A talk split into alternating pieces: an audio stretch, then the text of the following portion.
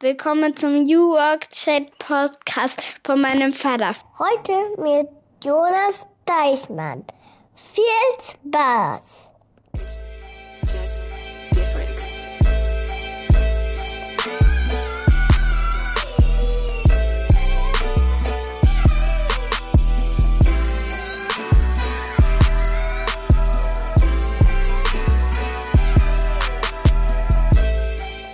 Damit moin und schöne Grüße aus Rostock City. Herzlich willkommen zum New Work Chat Podcast Episode 189. Wir haben heute Freitag, den 24. November 2023. Mein Name ist Gabriel Rath. Hier geht es um die neue Arbeitswelt, um Menschen, die lieben, was sie tun, die einen positiven Begriff haben von Arbeit, die teilen, was sie ausprobieren, wo sie auch mutig in neue Felder gehen und auch aus ihrer Komfortzone herauskommen. Und genau das ist das Stichwort. Mein heutiger Gast liebt es, aus seiner Komfortzone herauszukommen. Er ist Abenteurer, Rekordsportler und ich glaube, viele von euch kennen ihn. Jonas Deichmann ist heute wieder bei mir. Vor einem Jahr war er schon mal hier im New Work Chat. Jetzt hat er aber ein ganz neues Abenteuer. Er ist nämlich durch die USA gefahren und dann zurückgelaufen. Und zwar von der Ostküste bis zur Westküste und das Ganze dann nochmal zurück zu Fuß. Wie er sich darauf vorbereitet hat, was ihn dabei motiviert, welche Rolle die Rekorde spielen, von denen er einige schon aufgestellt hat. Er ist auch im Guinness Buch der Rekorde unter anderem damit. Wie er die Zeit ja, genießt, aber auch was schwer für ihn ist, welchen Podcast er dabei gerade hört, wenn, wenn er unterwegs ist, was die Einsamkeit mit ihm macht. All das haben wir besprochen im großen Jonas Deichmann Podcast jetzt für euch hier. Ich wünsche euch viel Spaß und gute Unterhaltung. Es geht auch ums Eisbaden, so viel sei schon mal verraten. Ja, und damit moin und willkommen zu meinem Podcast New Work Chat. Ich freue mich sehr, dass Jonas heute bei mir ist. Schöne Grüße aus Rostock. Guten Morgen. Jonas, wo befindest du dich? Das ist eine Frage, die man dir zurecht stellen darf, denn du bist viel unterwegs. Ja, ich bin jetzt gerade hier in der, in der Schweiz. Ich bin ja frisch zurück von meinem letzten großen Projekt quer durch die USA und bin jetzt seit ähm, etwa einer Woche wieder äh, ja, zurück in Europa. War erst noch auf Vorträgen und Medienterminen in Deutschland und jetzt bin ich hier das Wochenende bei der Familie in der Schweiz und äh, bisschen Gravelbiken, bisschen Recovery. Ja, herzlich willkommen zurück und herzlichen Glückwunsch vor allen Dingen nochmal, dass du diese Tour so unglaublich krass hingelegt hast. Also wahrscheinlich ja auch so, wie du dir das vorgestellt hast. Darüber werden wir heute ein bisschen reden, über diesen wahnsinnigen Trip durch die USA, aber natürlich auch nochmal so ein bisschen über deine Motivation, die da so hintersteckt, über das, was du den Leuten auch mitgeben willst. Wir haben uns ja hier schon mal unterhalten im Podcast und vielleicht erinnerst du dich, ich binde meine äh, Kids hier so ein bisschen ein. Ich bin ja dreifacher äh, Dad und meine mittlere Tochter, die ist zehn, die spricht hier das Intro. Die hat jetzt aber nicht immer Bock und deswegen muss ich jetzt die Jüngste manchmal mit äh, dazu ziehen. Die ist fünf Jahre alt. Und ich würde dich mal bitten, wie würdest du unserer fünfjährigen Tochter Frieda erklären, was du eigentlich so tust, was deine Arbeit ist? Ich, das, das liebe ich total, wenn ich ähm, ein, ein, ein Interview habe oder einen Podcast, wo ich mal eine Aufgabe bekomme, eine Frage, die ich noch nie hatte, weil das kommt sehr, sehr selten vor, äh, bei ja, so viel, genau. wie ich habe. Und das habe ich tatsächlich noch nie gemacht. Aber äh, gut. Also, liebe, äh, liebe Frieda, ähm, ich bin ja Abenteurer und Extremsportler. Das heißt, ähm, ich darf auf ganz, ganz tolle Reisen gehen äh, in meist auch ähm, abgelegene und exotische Gegenden, wo ich nie so richtig weiß, was da auf mich wartet. Und da renne ich dann durch oder da radel ich durch oder schwimme durch, äh, schlafe in meinem Zelt. Also ich mache eigentlich genau das, was, was andere, ähm, also manche Leute gerne im, im Urlaub machen. Und habe meine Leidenschaft zum Beruf gemacht und dabei tue ich noch ein bisschen filmen und ein bisschen dokumentieren und auch auf Social Media stellen und schreibe darüber Bücher. Und wenn ich dann zurückkomme, dann, ja, dann mache ich solche Interviews wie hier mit deinem Vater oder äh, halte Vorträge und äh, davon lebe ich dann am Ende. Das können die sich wahrscheinlich wirklich schwer vorstellen, denn ähm, ich habe auch noch mal nachgeschaut, was ist eigentlich ein Abenteurer, zumindest laut Definition. Ähm, weißt du, was da steht? Äh, nein.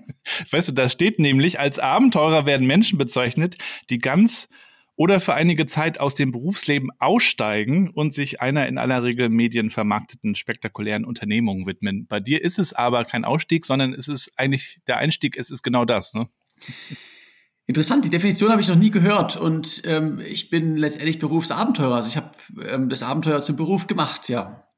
Und dann habe ich nochmal nachgeschaut, was äh, was Wikipedia dann noch so anbietet, wenn man Abenteurer nachschlägt. Also was kommen da noch für ähnliche Begriffe? Die sind da manchmal ein bisschen älter. Abenteurer, ich meine, das ist eigentlich auch schon ein älterer Begriff. Wir, wir denken vielleicht auch so an Abenteurer, die über die Meere gesegelt sind und entdeckt haben. Also es hat offensichtlich mit Entdecken zu tun.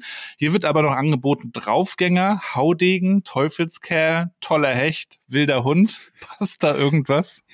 Das sind schon äh, jetzt schöne, schöne Begriffe, Definitionen. Äh, Finde ich jetzt nicht schlecht, wenn das ähm, kommt, wenn man Abenteurer googelt. ähm, hat, hat, ja, hat schon ein bisschen was, äh, da ist schon was dran. Also ich definiere Abenteuer als immer eine Reise ins Ungewisse. Also ähm, es gibt ja gerade mhm. im jetzt Extremsport gibt's ja, man, man kann auch im, einfach sehr, sehr lange Distanzen im Kreis rennen und da die, die längsten Distanzen absolvieren. Ähm, das ist eine großartige Leistung, aber es ist für mich kein Abenteuer. Ähm, genauso, wenn ich die USA mit einem Begleitteam, einem Auto hinter mir ähm, durchquere, das für mich kocht und mir die Route plant und alles übernimmt, dann ist das auch eine großartige Leistung, aber es ist auch kein Abenteuer. Das, das Abenteuer beginnt, wenn ich äh, ja in alleine oder mit Freunden oder wie auch immer in, in Gegenden gehe, wo ich wo ich nicht weiß, was mich so richtig erwartet. Also es hat immer diesen, es müssen unerwartete Überraschungen kommen. Also es ist immer eine Reise ins Ungewisse, das Abenteuer. Und da ist natürlich, wenn man jetzt ähm, ähm, Haudegen und solche Begriffe, das ist natürlich schon richtig, weil ähm, das ist die, die größte, äh, also die, die wichtigsten Eigenschaften von einem Abenteurer äh, ist auch nicht das rein körperliche. Also man muss natürlich äh, körperlich topfit sein, außer Frage. Aber das Wichtigste ist, wie geht man mit, mit Rückschlägen um? Wie geht man mit, damit um, wenn mal der Plan nicht funktioniert? Und ähm, ja, da hilft Erfahrung. Genau, es geht also auch um die um das mentale Abenteuer, also diese Sache, was im Kopf passiert, wie du dich natürlich auch darauf vorbereitest. Wir haben im letzten Podcast schon so ein bisschen über deine Story gesprochen, deswegen werden wir da heute nicht zu tief reingehen. Wer mag, kann sich den dann gerne nochmal anhören. Wir verlinken das in den Shownotes, aber vielleicht kannst du uns auch für die, die dich jetzt nochmal neu kennenlernen, du bist ja jetzt auch wieder medial sehr präsent, vielleicht kannst du nochmal kurz erklären, was hat eigentlich so deine Leidenschaft entfacht und wie kam es, dass du dich dazu auch motiviert und berufen gefühlt hast, äh, daraus eben mehr zu machen als andere, die, die eben mal aussteigen? Ja, also ich habe mein ganzes Leben natürlich schon sehr, sehr viel Sport gemacht und ähm, auch ähm, kleinere Abenteuer.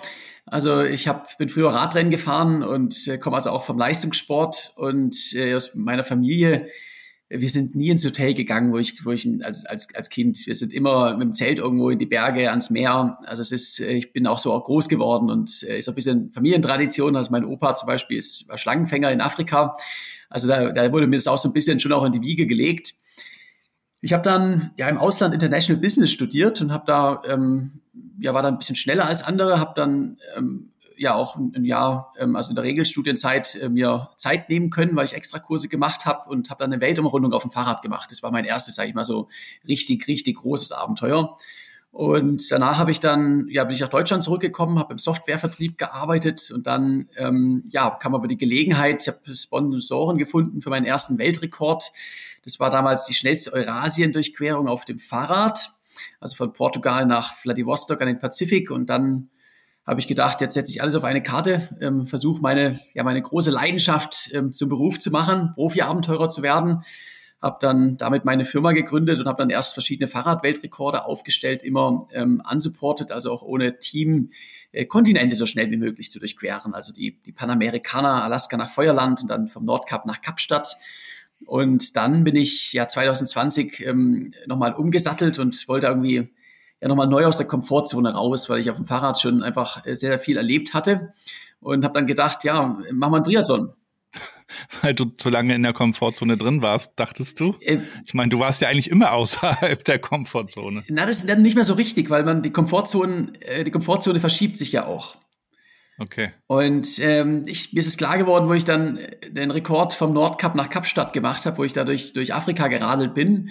Das ist zwar an sich neue Situationen, aber ich habe schon sehr, sehr Ähnliches erlebt, wenn man ja auf über 100 Ländern, in über 100, in über 100 Ländern auf dem Fahrrad war und ähm, da schon sehr viel mitgemacht hat, dann ist die Situation, äh, hat man irgendwie schon mal in die, auf die eine oder andere Art und Weise gehabt.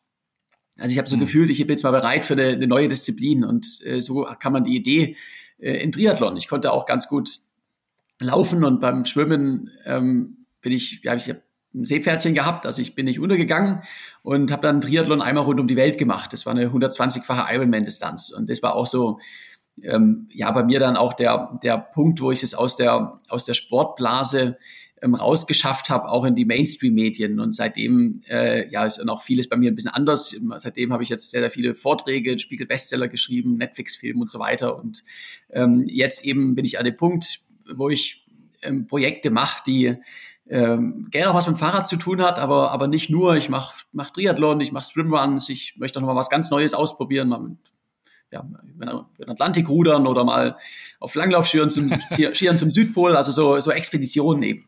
Du hast schon kurz beschrieben, du hast schon unheimlich viel unternommen, in, in der Regel ja auch alleine. Also offensichtlich reizt es dich weniger an Turnieren teilzunehmen, wo irgendwie 100 Leute am Start sind und es darum geht, wer der schnellste oder beste ist, sondern du trittst gegen dich selbst an. Welche Herausforderungen hast du denn auf deinen bisherigen Abenteuern am meisten geschätzt und warum? Schwierige Frage, weil jedes Abenteuer hat seine ganz eigene Herausforderung und auch jede Disziplin im Sport hat eine neue Herausforderung. Ähm, ich mache jetzt mal den Vergleich zum Beispiel. Äh, ich habe einen Rekord auf der Panamericana. Das hatte, es waren 200.000 Höhenmeter. Also da ist dann so, wenn man zehn Tage nonstop eine Tour de France Königsetappe in den, in den Anden fährt, dann ist es eine sehr, äh, auch nicht nur mentale, sondern auch körperliche Herausforderung. Und ähm, das Jahr darauf bin ich durch Afrika geradelt. Da war dies, das war zwar deutlich flacher, aber ähm, Afri in Afrika geht halt alles schief. Ähm, mit Lebensmittelvergiftung und solchen Sachen. Also wieder eine komplett ja. andere Herausforderung. Äh, trotzdem muss ich sagen, wenn ich jetzt eine Sache auswählen würde, dann war das die, das Schwimmen durch die Adria weil ich eben beim Radfahren und Laufen doch ähm, ja gewissermaßen Profi war, also wusste, was ich was ich da tue. Und beim Schwimmen, ähm, also ich bin als Vorbereitung einmal durch den Bodensee geschwommen und also der Länge nach 65 Kilometer und bin von da aus dann ähm, in die Adria und bin 460 Kilometer durch die Adria gegrault, immer an der Küste entlang, äh, also die gesamte kroatische Küste und das auch unsupported. Also ich habe so ein Schwimmfloß hinter mir hergezogen, bin dann abends ans Ufer, habe da übernachtet und am nächsten Tag an derselben Stelle zurück ins Wasser.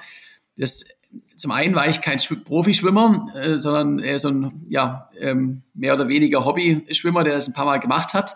Und ähm, auch diese Kategorie Swimpacking, dass man jetzt kein Beiboot hat, sondern ein Floß hinter sich herzieht, die gab's nicht. Also die, die habe ich ähm, ja praktisch erfunden.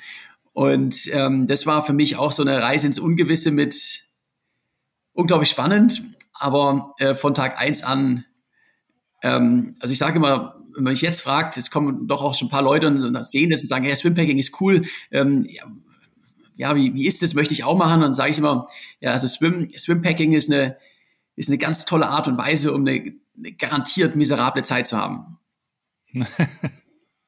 Wahrscheinlich gibt es den Hashtag schon auf Instagram mittlerweile und Leute, die zeigen, wie sie da auch am Start sind mittlerweile, weil du das so vorgemacht hast. Aber wie du sagst, äh, auch mal Dinge tun, die einem vielleicht nicht so originär liegen, um an die Grenzen zu gehen. Aber andere sagen vielleicht, das ist schon leichtsinnig. Du hast ja auch in deinem Buch dann beschrieben, du bist in die Dunkelheit gekommen, du bist durch Strömung auch mal abgetrieben. Äh, Geht es auch ein Stück weit für dich darum, also ich will nicht sagen in Gefahr zu kommen, aber schon ein bisschen so in, in, in diese Grenzbereiche zu gehen? In Grenzbereiche ja, aber damit meine ich nicht Gefahr. Also in Grenzbereiche meine ich, ähm, wo es für mich auch mal schwierig ist, äh, wo ich gefordert bin, da entwickle ich mich ja weiter. Aber Gefahr, ganz klares Nein. Also ich bin ja auch Extremsportler und muss jetzt ganz klar sagen, ähm, eine K2-Besteigung oder Base-Jumping ist dann doch ein, ein, ein anderes Risiko als das, was ich mache ähm, ich gehe kontrolliertes Risiko ein und das sind das, das Schwierigste, das Gefährlichste ist für mich immer Verkehr. Und Verkehr kann einen auch äh, in Deutschland, in der Schweiz äh, vor der Haustür erwischen. Also es ist, äh, wenn man mit dem Fahrrad in, unterwegs ist, dann ist dieses Risiko überall da. Und ja. ich sage es mal so, ich kenne meinen Körper durch ähm, jahrelange ähm, Expeditionen und, und Training und ich weiß, er lässt mich nicht im Stich. Ich kann mich einschätzen. Ähm, mental, ähm, ich habe noch nie einen Punkt gehabt, wo ich nicht mehr weiter kann. Also es geht, es geht, dieser eine nächste Schritt, der geht immer. Und wenn das gegeben ist, ähm, dass ich weiß, dass, dass, dass es bei mir weitergeht, dann kann ich mit Situationen auch ganz anders umgehen. Also ich sage es mal so, wenn man, bin jetzt gerade im, im Sommer durch die Mojave-Wüste gerannt bei fast 50 Grad. Ähm, das ist äh, mhm. als Profi, der weiß, ähm, äh, dass der Körper das mitmacht, in Ordnung. Da ist dann aber auch, ähm, da würde ich auch niemanden mitnehmen, den ich nicht zu 100 Prozent seit Jahren kenne, weil wenn der Körper da versagt letztendlich, dann, dann ist man im schlimmsten Fall tot. Ja. Ja, wir gehen ja hier bei uns in Rostock auch immer Eisbaden. Äh, wir haben das ja auch auf deiner, auf deinem Triathlon gesehen. Du bist ja in den Baikalsee unter anderem auch reingesprungen und äh, machst das ja auch sehr gerne, auch zwischendurch für die Recovery. Und wir machen das auch hier Woche für Woche. Äh, Dezember, Januar, Februar. Dann wird's nachher ja richtig interessant. Und dann ist es ja ähnlich, dass, dass wir auch sagen, also Leute, nicht aus Spaß, keine Mutprobe. Guck, äh, wie fit du bist. Probier das langsam weil du hast natürlich Leute, die dir irgendwie versuchen auch nachzueifern. Du stehst dann natürlich auch im Rampenlicht und du stellst vor allen Dingen Rekorde auf und zwar auch schon einige. Ich hatte neulich äh, das Guinness Buch der Rekorde in der Hand 2023 und da kann man ja von den unterschiedlichsten Rekorden lesen. Da ist in der Pandemie einer einen Marathon auf seinem Balkon gelaufen, also im Lockdown. Der nächste hat das ausprobiert.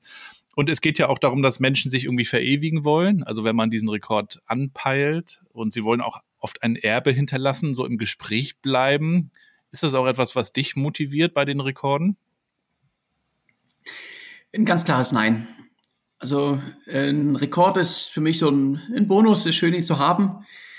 Aber es macht auch, also es, was mir Spaß macht dran, ist es ein Ziel zu haben, was, was schwierig ist, was für mich persönlich einen Sinn hat und wichtig ist und darauf hinzuarbeiten. Äh, man braucht ja Ziele im Leben, da entwickelt man sich mhm. weiter. Aber für mich ist immer der Weg dahin das Ziel. Also es ist ähm, letztendlich die Reise. Und äh, also ja, ich habe auch, stehe auch im Guinness-Buch und da kriegt man dann so ein Zertifikat zugeschickt. Das liegt irgendwo bei meinem Vater im Keller und ähm, interessiert mich so ziemlich überhaupt nicht, sondern äh, was mich interessiert, sind die, die Erlebnisse davon. Also da schaue ich mir hinterher ähm, lieber die Bücher an, die ich geschrieben habe und, und blätter durch und schaue mir die schönen Bilder an, äh, als äh, dass ich jetzt mir mein, mein Guinness-Zertifikat an die Wand hänge. Ähm, äh, das ist äh, ja, also das ist mir relativ egal. Aber es hilft in der Vermarktung, die natürlich Teil auch deines Geschäfts ist. Also musst natürlich das Ganze finanzieren und da ist es natürlich immer gut, diese Rekorde zu haben. Es gab ja auch diesen Bergsteigerrekord, du hast ja gerade schon angesprochen, nichts, was du jetzt unbedingt sofort machen müsstest, aber also alle 14 höchsten Gipfel zu besteigen, das war der letzte Rekord, äh, innerhalb von sieben Jahren das zu tun und dann kam ja irgendwann dieser nepalesische Bergsteiger Nimsdai Purja und bestieg sie 2020 alle in nur sechs Monaten gibt es eine tolle Netflix-Doku, hast du mit Sicherheit auch schon gesehen. Das ist dann natürlich sehr ärgerlich für den bisherigen Rekordhalter. Würde dich das in irgendeiner Art wurm, wenn jetzt jemand den Triathlon in noch kürzerer Zeit hinbekommt oder einen anderen Rekord knackt? Oder sagst du auch, so what? Rekorde sind da, um gebrochen zu werden. Ähm, das bringt ja auch dann den Sport weiter. Äh, absolut. Deshalb, äh, das würde mich, äh, ja, würde mich jetzt nicht stören, wenn das jemand, jemand bricht. Und das gehört dazu, wenn man Rekorde aufstellt. Und ich würde jetzt nie auf die Idee kommen, dann, wenn jetzt jemand einen Tag schneller war, das, das, das nochmal zwei Tage schneller zu machen. Äh, nee, sondern ich, solange ich kreativ bleibe und neue Ideen habe, fallen mir neue Projekte ein und das ist viel spannender, als es, das zweite nochmal einen Tag schneller, das, das, das letzte nochmal einen Tag schneller zu machen. Und ja. im Bergsport ist es natürlich schon so eine Sache, also der Rekord vom, von dem äh, Nimstai Puya wurde auch übrigens gerade nochmal ähm, gebrochen ähm, vor irgendwie einem halben Jahr. Und äh, das war eine riesen Medienstory, weil also da gab es noch so ein bisschen ähm, ähm, äh, ja wohl Verdacht, dass da auch ähm, man einen jemanden zurückgelassen hat, der am Sterben war. Ähm, aber auch unabgesehen davon ist es ähm, die Frage, gerade Bergsport ähm, immer mit weiter, schneller, höher. Ähm, es ist ja nicht mehr, wie das mal ähm, zu Reinhold Messners Zeiten war, wo man alleine auf den Gipfel steigt, ja. sondern ähm, mittlerweile ist es in allererster, also es ist natürlich eine, eine, eine enorme Leistung und außer Frage, aber es ist vor allen Dingen auch ähm, ein Einsatz von, äh, wer hat die meisten Ressourcen und Logistik und ähm, ja. Äh, ja, und da geht es dann vor allen Dingen auch um Sponsoring und die Vermarktung und ähm, das ist nicht meine Sache, sag mal so. Ich muss davon leben, klar, aber ich frage mich bei jedem ja. Projekt, ist es das, was ich wirklich machen möchte? Und ähm, äh, wenn man das was mit Leidenschaft verfolgt, dann, dann ähm, interessieren die Bücher und die Story hinterher auch jemanden. Ich glaube, du willst ja auch jemand sein, der etwas zum ersten Mal macht, oder? Und dann natürlich auch gerne alleine. Also du würdest jetzt nichts machen, was schon jemand gemacht hat, oder? Ähm, absolut, absolut. Also wenn ich jetzt was mache, was, was schon jemand gemacht hat, das ist jetzt prinzipiell kann man das nicht ausschließen. Also wenn jemand, ja, sind schon Leute um die Welt gesegelt, das heißt nicht, dass ich das nie machen möchte.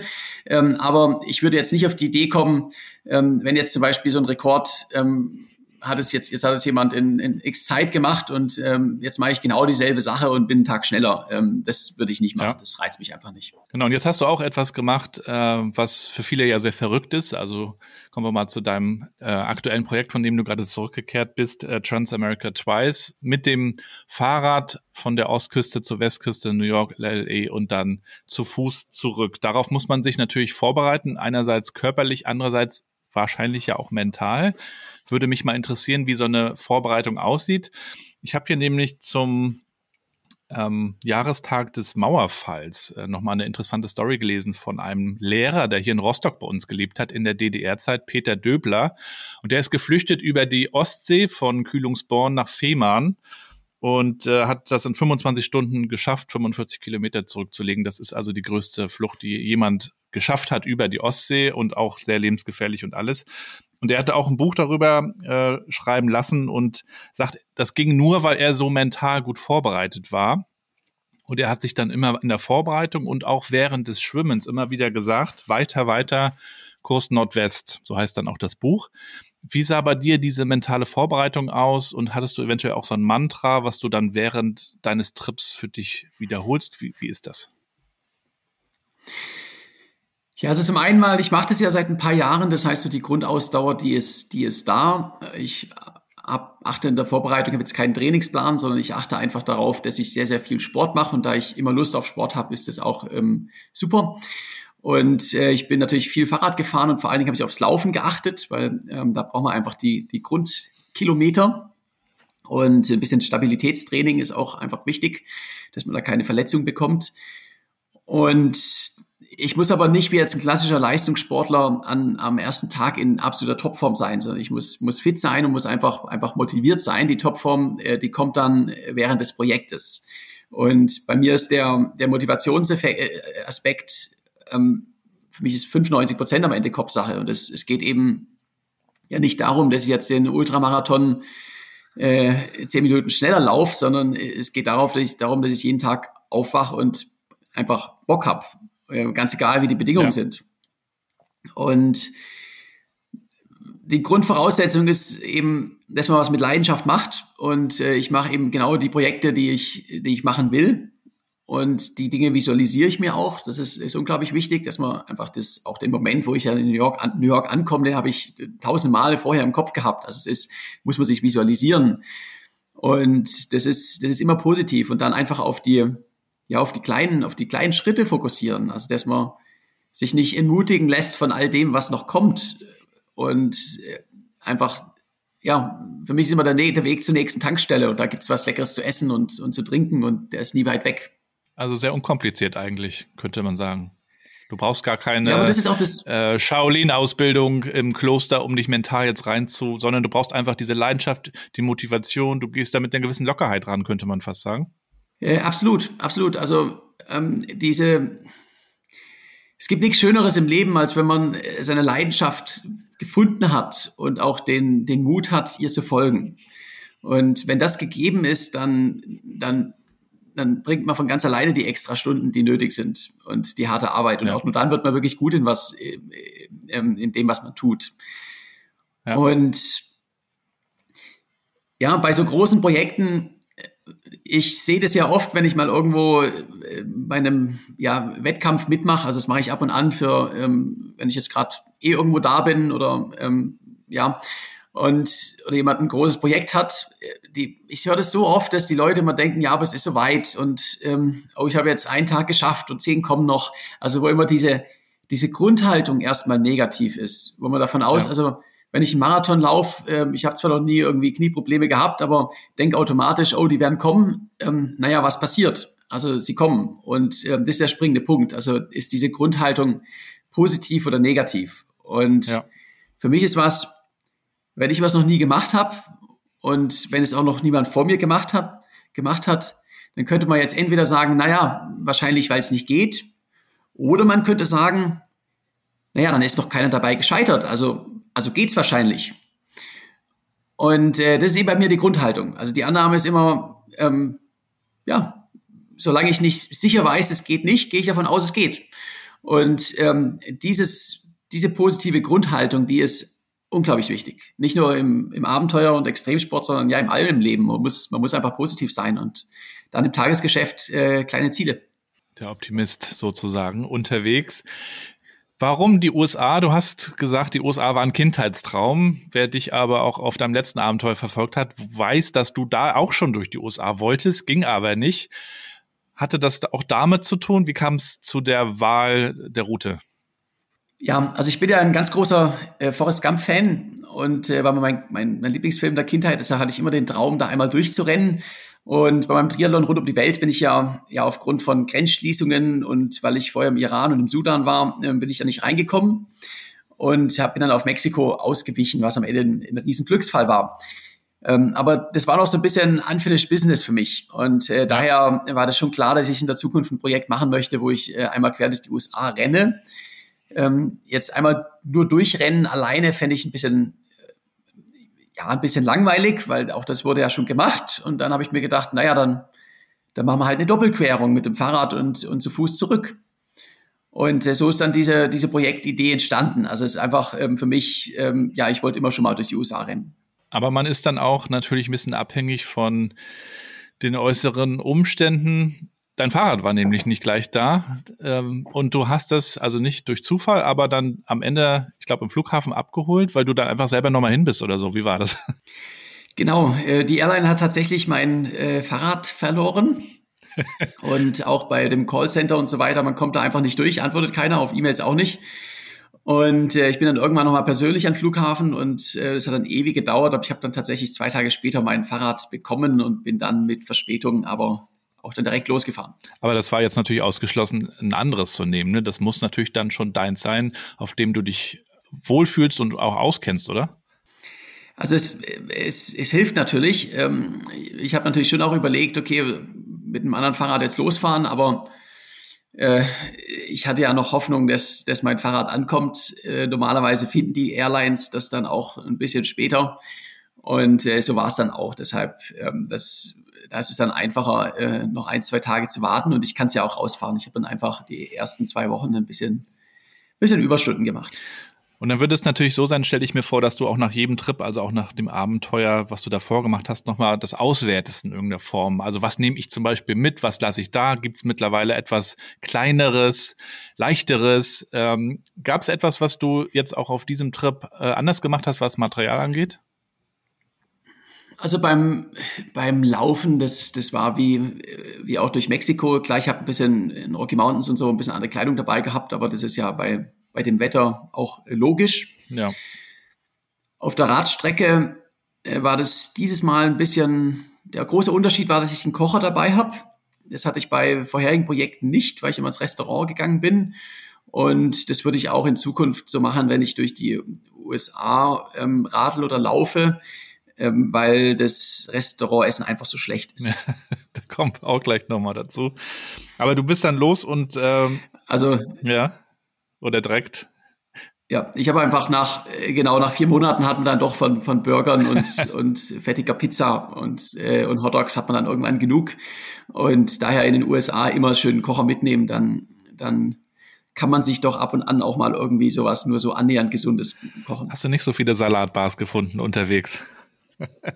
Äh, nee, also da muss man sagen, in, in New York oder Los Angeles oder generell an den Küsten ähm, es natürlich auch gutes Essen, da gibt es ja alles letztendlich, aber wenn man in Kleinstadt Amerika im Mittleren Westen unterwegs ist, ähm, da es es nicht. Also da gibt's äh, Burger, ja. da gibt's ähm, Sandwich, aber, aber alles auch von, ja, also alles Fast Food. Ja.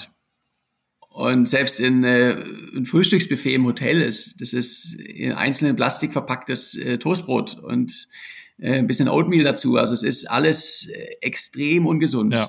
und äh, daher ja ein Kocher hilft. Und das ist natürlich auch so wichtig, die Ernährung. Das heißt, da unabhängig zu sein, hilft natürlich, wenn du deinen Kocher und äh, die Sachen dabei hast und zwischendurch wahrscheinlich dann einkaufen gehst. Aber was mich nochmal interessieren würde, du bist dann los, 5500 Kilometer ungefähr mit dem Rad gefahren und dann nochmal 5000 zurück per, zu Fuß. Wovor hattest du am meisten Respekt, als du losgefahren bist in New York? Also vor der Fahrradstrecke hatte ich jetzt nicht wirklich Respekt, das weiß ich, das kann ich. Ähm, da war so die größte Herausforderung am Ende die Mojave-Wüste, einfach wegen der enormen Hitze. Ich hatte ja auch das große Glück, dass ich direkt während der, in der Hitzewelle unterwegs war, wo auch wirklich weltweite Temperaturrekorde aufgestellt ja. wurden. Es ist der heißeste Ort der Welt. Und ähm, wenn es dann so an die 50 Grad hat und es gibt keinen Schatten, äh, das ist äh, ja eine Herausforderung. Da bin ich dann ja einfach immer um drei Uhr morgens losgefahren und man muss dann auch wirklich genau berechnen, äh, wann kommt die nächste Tankstelle oder Restaurant oder wo man halt Schatten findet. Äh, denn ich muss dort sein äh, am Mittag. Anders äh, wird es dann auch gefährlich.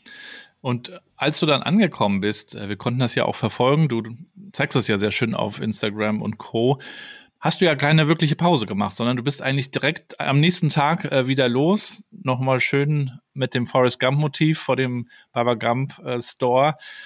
Weil, weil du dann einfach auch weiter willst, weil, weil du dann auch rastlos bist oder weil du keine Pause brauchst? Also zum einen, ja, ich, ich brauche keine Pause, der Körper passt sich an, also ich mache keine Ruhetage, der, der ich erhole mich danach. Und ich bin ja auch in meinem Modus drin. Ja. Also ich bin in dem, in dem, vom Kopf her in dem Modus, du machst jetzt die Radstrecke und dann läufst du jeden Tag einen Ultramarathon. Und ähm, da rauszugehen und jetzt einfach einen, einen Ruhetag zu machen, mental wäre das gar nicht so einfach, ja. weil man dann aus seiner Routine und von seinem Ziel ab, abweicht für einen Moment. Und für mich ist einfach, äh, ich habe meinen Fokus und das ist mein Ziel und dafür lebe ich. Und das wird auch nicht hinterfragt. Also da, da mache ich keine Ruhetage. Ja. Du hast ja deine Community immer mitgenommen und berichtet und die gehen dann darauf ein, die stellen Fragen, die kommentieren. Ist es für dich mehr auch so ein Senden, ich nehme euch mit, oder gibt es dann schon auch Effekte von der Community zurück zu dir, dass, dass du irgendwas änderst, irgendwas anpasst, keine Ahnung was? Ja, es ist, es ist mehr das Erste, dass ich die Community mitnehme und, äh, und berichte, was ich mache ich bekomme manchmal, sage ich mal, schon auch gute Tipps aus der Community, ähm, über Instagram vor allen Dingen, dass mir irgendwie Leute sagen, ja, du, da bin ich dem Fahrrad unterwegs gewesen oder so, oder hier gibt's was, tu mal die Route lieber so legen. Ja.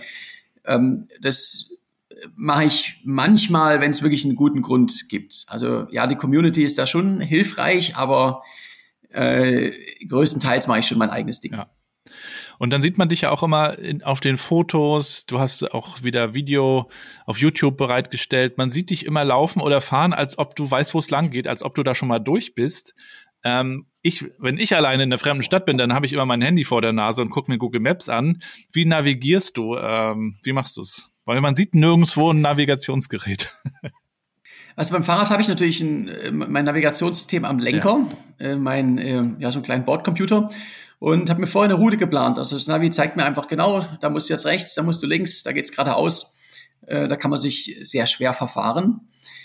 Beim Laufen ist es immer so ein bisschen, ich habe navigiere dann doch mit, mit, mit dem Handy, mit Google Maps, aber ähm, das ist, ja, in den USA gibt es auch nicht so viele Straßen und ich habe sehr, sehr viel Erfahrung. Äh, ist übrigens auch ein, ein ganz, ganz wichtiger äh, Punkt. Das würde ich jedem ähm, sehr stark empfehlen. Manchmal ähm, ohne Navigationssystem ähm, rausgehen und äh, sich mal zurechtfinden, weil das ist was vor. Also ich bin auch groß geworden als Fahrradfahrer. Meine erste, meine Weltreise auf dem Fahrrad habe ich mit Landkarten Wahnsinn. gemacht. Äh, war super, super. Und äh, kommt man ins neue Land, dann kauft man sich erstmal eine Landkarte an der nächsten Tankstelle und versucht dann da so den Weg zu finden. Ist natürlich sehr, sehr umständlich, macht heute kein Mensch mehr.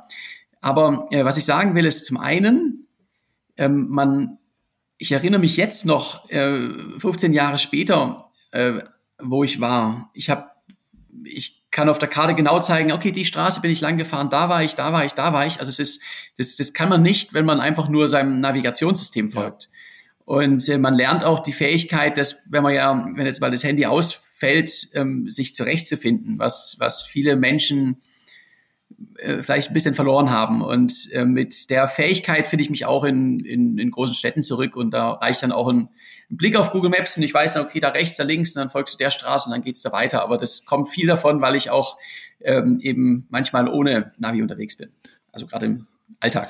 Und dann natürlich mit deinem Cap, der German Forest Gump, das ist ja dann auch schon dein Spitzname geworden also in Mexiko war, wurdest du ja euphorisch gefeiert. Wir haben diese Geschichte mit der Hündin gehabt. Ähm, alle Medien, viele sind mitgelaufen, Freundschaften entstanden und so weiter. Man hatte jetzt so das Gefühl, dass es in den USA ein bisschen ruhiger war. Es sind natürlich auch viele Flächen, wo du durchgehst, wo einfach niemand ist.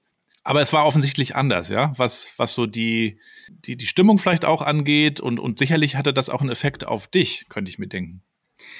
Auf jeden Fall. Also in Mexiko ist mir, ähm, bin ich als deutscher Forrest Gump eine nationale Berühmtheit geworden und habe dann wirklich Tausende von Leuten gehabt, die sich angeschlossen haben. Da war in jeder äh, Ortschaft, wo ich durch bin, ein Großempfang vom Bürgermeister und äh, mit Medien und Polizeieskorte und allem.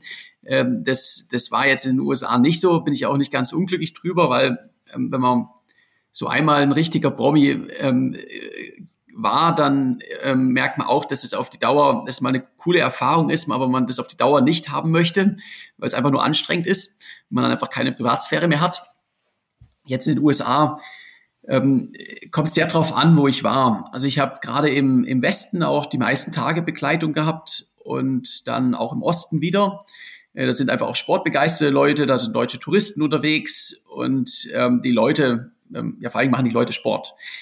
Im mittleren Westen dann, ähm, da erstmal bin ich nicht durch große Städte gegangen, sondern halt wirklich durch Gegenden, wo sehr, sehr wenig Menschen leben.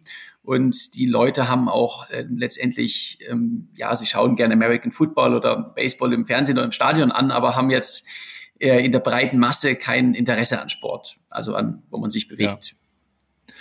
Das heißt, du hattest mehr deine Ruhe. Es haben dir jetzt keine fremden Leute Melonen hinten in den Anhänger geworfen, wie in Mexiko das hatte ja dann offensichtlich auch so seine Herausforderung. Und äh, du hast aber auch, ich weiß nicht, ob du es geschrieben hattest oder ob es in einem Videoblog war, dann, wenn du allein unterwegs bist, dann auch die Situation gehabt, dass dann mal eine Straße gesperrt wird, dass du dann irgendwie einen Umweg nehmen musst. Ich meine, wenn du mit Leuten unterwegs wärst, hätte man das vielleicht auch nochmal irgendwie anders gelöst, aber so bist du dann alleine. Hast du dann auch immer Handynetz eigentlich? Ähm, wie machst du's?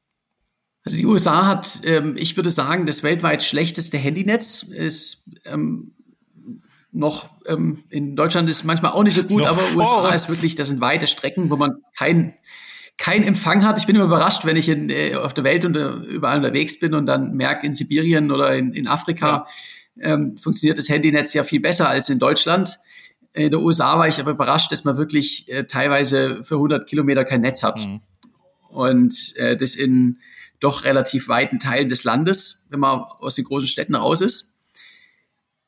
Und ja, mit der Navigation geht's auch ohne. Also man kann ja Offline-Karten runterladen und ähm, da funktioniert es auch so. Mit dem Thema Einsamkeit hast du aber dann kein Thema, ja? Das ist kein Problem. Nein, ich bin auch gerne, gerne alleine ist auch was Wunderschönes, wenn man in der Wildnis ist und dann ähm, da alleine abends in der Wüste oder in den Rocky Mountains das Zelt aufschlägt, da Lagerfeuer macht, da fehlt einem keiner. Das ist einfach äh, wunderschön. Äh, trotzdem habe ich natürlich auch gerne Leute dabei. Also mein Vater ist ja auch äh, zehn Tage in Rocky Mountains mit dabei gewesen. Das ist dann, das ist dann schon auch ähm, richtig, richtig schön. Äh, für mich jetzt die, die äh, mentale Herausforderung bei dem Projekt und, und auch was die Einsamkeit angeht, war, war definitiv auch der, der mittlere Westen, insbesondere dann Kansas. Denn ähm, da geht's äh, ja halt mal ähm, 2000 Kilometer schnurgeradeaus und zwar durch Felder.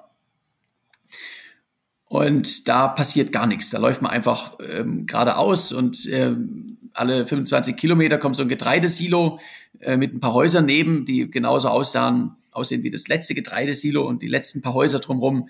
Und ähm, dann, dann drei Wochen später kommt dann so eine, so eine kleine Veränderung in der Landschaft. Ja. Und äh, da war natürlich mental, das war eine enorme Herausforderung. Ähm, da habe ich dann auch ähm, ja, Musik gehört, Podcasts, Audiobooks und ähm, wenn es ganz, ganz, ganz monoton war, dann habe ich auch mal gerne irgendwie mit Freunden, äh, äh, wenn ich dann Netz hatte, tatsächlich auch mal äh, einfach mit Freunden telefoniert beim Laufen und äh, mich so irgendwie ein bisschen abgelenkt. Was hörst du denn für Podcasts und für Musik? Also ich höre verschiedene äh, Wirtschaftspodcasts in allererster Linie.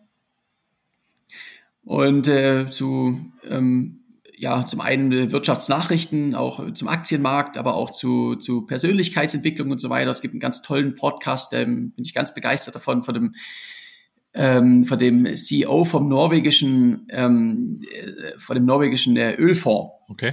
Und äh, der hat als größter Investor natürlich Zugang zu den CEOs von allen großen Firmen, wo er ähm, investiert ist und hat dann ähm, ja, interviewt dann die CEOs von den weltgrößten Firmen zu ähm, allen möglichen Themen. Extrem spannend. Also den habe ich zum Beispiel gehört beim Laufen. Wie heißt der? Ähm, In Good Company heißt der. Okay. Äh, ganz toller Podcast. Und genauso aber auch zu, zu Nachrichten, ähm, Nachrichten, dass ich jetzt nicht so ganz aus der Welt bin und ähm, dann Audiobooks, wo ich mich ein bisschen weiterbilden kann und äh, manchmal auch einfach nur Musik. Das war ja bei dem Ernest Shackleton damals so, als der seine ähm, Arktis-Expedition gemacht hat, der kam ja zurück und hatte festgestellt, er hatte den kompletten Ersten Weltkrieg äh, nicht mitbekommen. Das würde einem heute dann so nicht mehr passieren, ne? Durch die Technologie, die natürlich auch wichtig ist. Du hattest in Mexiko natürlich auch interessante Begegnungen mit Drogenkartellen, mit gefährlichen Leuten. Irgendwelche Gangster dieses Mal? Also Gangster jetzt, jetzt nicht, außer wenn man jetzt eine große Stadt in der USA durchquert, ähm, die haben am Stadtrand alle auch ähm, doch sehr ähm, heruntergekommene Gegenden. Also wenn man so aus Las Vegas rausläuft, dann äh, läuft man da durch Straßen durch, wo ähm, letztendlich äh, Drogenabhängige und, ähm, und Obdachlose und sicherlich auch ähm, Kleinkriminelle und Drogendealer unterwegs sind. Aber tagsüber ist es schon äh, in Ordnung. Ähm, ich habe die ab eine negative Erfahrung gemacht mit Menschen und äh, zu mir war, muss man dazu sagen, also ähm, auch gerade politisch gesehen, ähm, muss man auch, denkt man an die USA, an, an hat das so sein, sein Bild vor sich und das ist auch alles richtig, aber man darf niemals vergessen, in den USA gibt's alles. Also es gibt ähm, liberale Menschen, es gibt ähm, aber genauso auch ultra, ultra konservative. Ja. Und äh, insbesondere auch im, in ländlichen Teilen vom, vom mittleren Westen ähm, sieht man dann doch schon vor den meisten Häusern auch ein, ein Trump-Schild, manchmal auch noch äh, eine Fahne von dem, ähm, dem, der, dem Südstaaten vom Bürgerkrieg, also pro Sklaverei, dafür steht es meiner Meinung nach, und äh, vielleicht auch die Waffenlobby. Ähm, und ähm, das sind dann ja doch von der Wertehaltung ein bisschen anders als, als ich jetzt bin. Die waren aber mir gegenüber alle nett und freundlich. Ich habe eine Erfahrung allerdings gemacht, ähm, da habe ich einen, ähm, ja, einen Farmer, also da kam mir gerade jemand aus seiner, von seiner Farm runter im, im Pickup, habe ich ihn nach Wasser gefragt, hat er mir dann auch gegeben und hat dann gefragt, wo ich denn hingehe. Dann habe ich gesagt, ja, ich, ich renne nach New York. Und er hat dann gemeint, ja, aber warum, warum nach New York? Was, was willst du da? Ich bin da einmal in meinem Leben gewesen und die ganzen Liberalen da, die, die machen mein Leben immer schwierig. Äh, sollte man alle erschießen. Und dann hat er so mit so, mit seinem, seiner Hand so ein Luftgewehr gemacht, so peng, peng, peng und hat dann wieder geschrien, irgendwie muss man alle erschießen, muss man alle erschießen und ähm, hat auch tatsächlich eine Waffe in seinem Auto gehabt. Also es war mir dann so ähm, extrem unangenehm, sagen wir es mal ja. so. Da bin ich dann schnell wieder weg. Hast du dann auch bei Leuten übernachtet oder warst du eigentlich immer in deinem Zelt? Ich habe auch öfters bei Leuten übernachtet. Ich bin, habe die meiste Zeit schon gezeltet, aber bin auch öfters eingeladen worden. Ähm, das möchte ich ja nochmal sagen. Also ähm, in den USA, man trifft auch sehr, sehr nette Leute. Ja. Äh, das nicht, nicht falsch verstehen. Und äh, ich bin ja öfters bei Einheimischen übernachtet, habe ähm, da auch die ja, kuriosen, kuriose Schlaf, äh, Schlafplätze. da habe ich in einer, in einer, in einer Oldtimer-Garage äh, übernachtet. Da waren irgendwie sieben, acht Oldtimer drinne, die aber ähm, da repariert wurden und äh, also so wie man so, also ein bisschen, das sah so ein bisschen aus wie so ein Flugplatzhangar, äh, halt voll mit Oldtimers und da habe ich dann, dann auf dem Boden meine Isomatte hingelegt. Es war eine, eine, eine richtig nette Nacht ähm, oder einfach mit, ja, mit verschiedenen Familien und äh, das waren doch immer sehr, oder in Scheunen und das waren doch immer auch sehr äh, interessante Schlafplätze.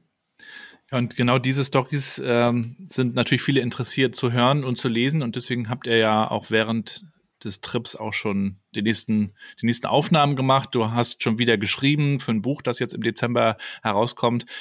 Hast du dich dann abends quasi immer noch mal hingesetzt? Da stelle ich mir aber auch vor, bist du todmüde eigentlich. Also wie ist das? Also es kommt jetzt ein, ein, Film raus und dann kommt am 16. Dezember auch das Buch äh, Crossing America raus, kann man auch schon vorbestellen.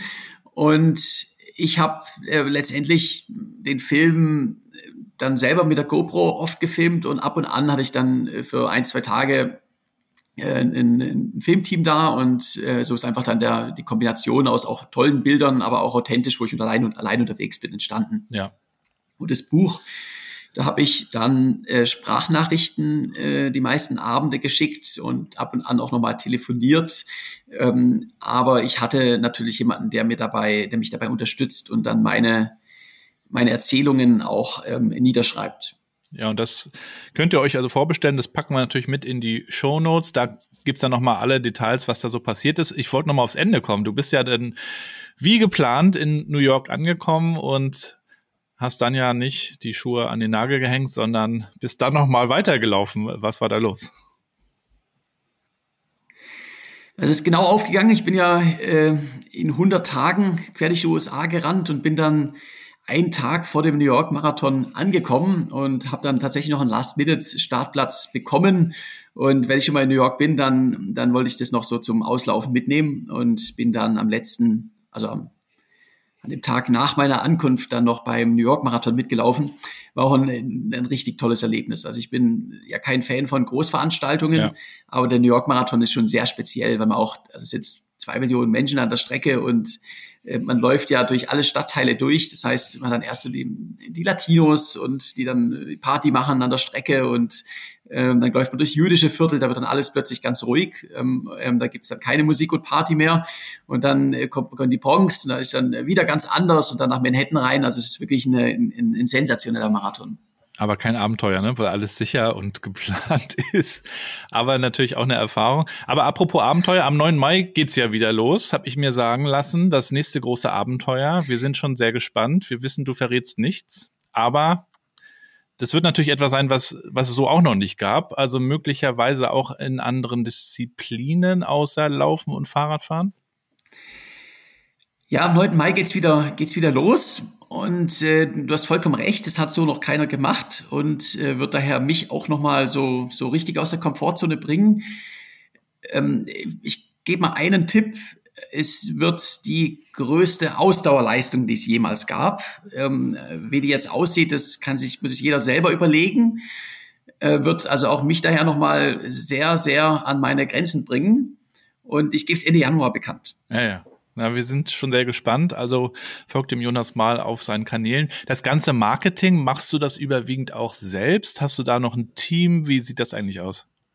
Also ich habe mein, mein Vater macht mein Management. Der macht so ein bisschen einfach, äh, ich lebe ja am Ende auch von, von Vorträgen.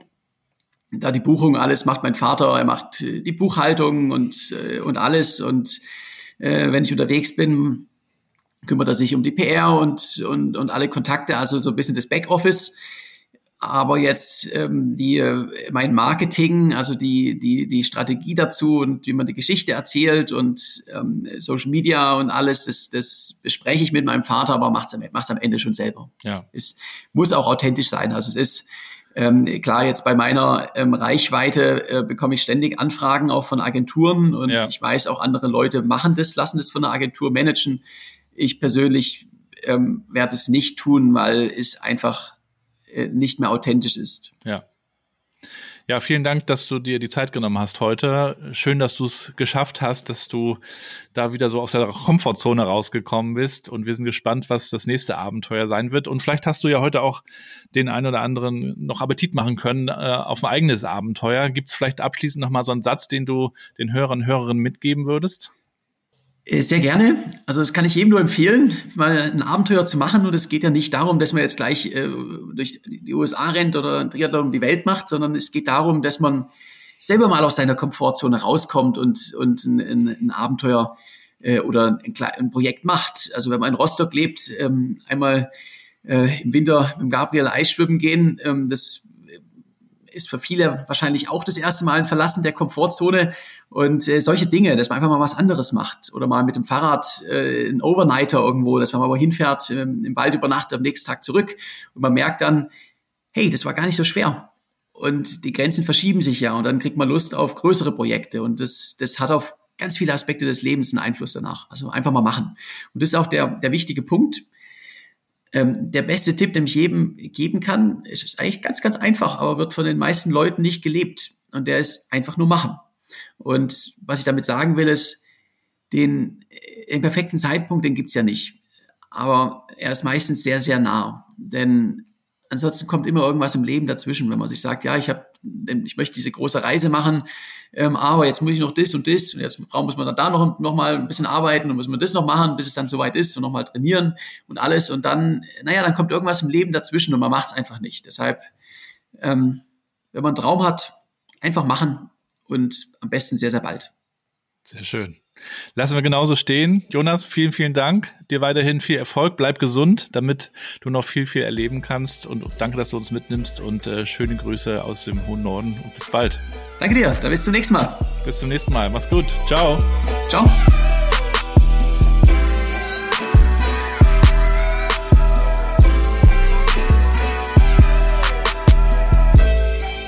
Und damit sind wir schon am Ende der heutigen Episode.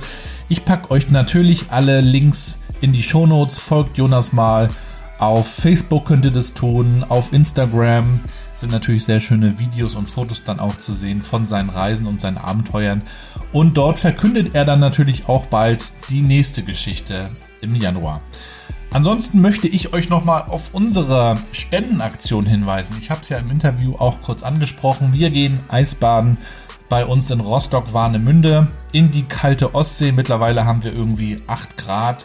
Es wird jetzt langsam also interessant. Warum machen wir das? Wir lieben es, auch aus der Komfortzone rauszukommen und wirklich auch in diesem kalten Wasser eine ganz tolle Erfahrung zu machen, denn darüber kann man sich auch belesen. Der Körper heizt dagegen an und es gibt diesen schönen Bio-Effekt, immer wenn man kalt und warm nacheinander ja, dem Körper zu Gemüte führt. Man kennt das aus der Sauna. Dann entsteht was ganz, ganz Tolles. Glückshormone werden ausgeschüttet. Man ist happy. Das machen wir auf jeden Fall gerne, aber wir sammeln eben Spenden damit. Und zwar wollen wir für die Spenden sammeln, denen es nicht so gut geht, denen kalt ist. Also wir haben für Obdachlose schon gesammelt, für den Obdachlosenhilfeverein. Wir haben für die Rostocker Tafel unter anderem schon gesammelt. Und aktuell sammeln wir für das wunderbare Projekt der Wünschewagen vom ASB. Da geht es darum, schwerstkranken Menschen ihre letzten Wünsche zu erfüllen. Eine ganz tolle Geschichte. Und da sammeln wir Spenden über die Spendenplattform 99 Funken der Ostseesparkasse Rostock. Vielen Dank dafür. Den Link packe ich euch mit in die Show Notes. Geht mal rauf und wenn ihr mögt, dann könnt ihr da was spenden. Es kommt auch alles an. Dafür verbürgen wir uns natürlich. Wir haben auch eine Instagram-Seite, wo dann alle unsere Bilder vom Eisbaden zu sehen sind. Wenn ihr mögt, könnt ihr da natürlich auch folgen. So viel dazu. Vielen Dank fürs Zuhören. Wenn euch der Podcast gefällt, teilt die Folgen, bewertet den Podcast. Wir hören uns nächste Woche Freitag wieder. Schöne Grüße aus Rostock. Bleibt gesund und bleibt connected.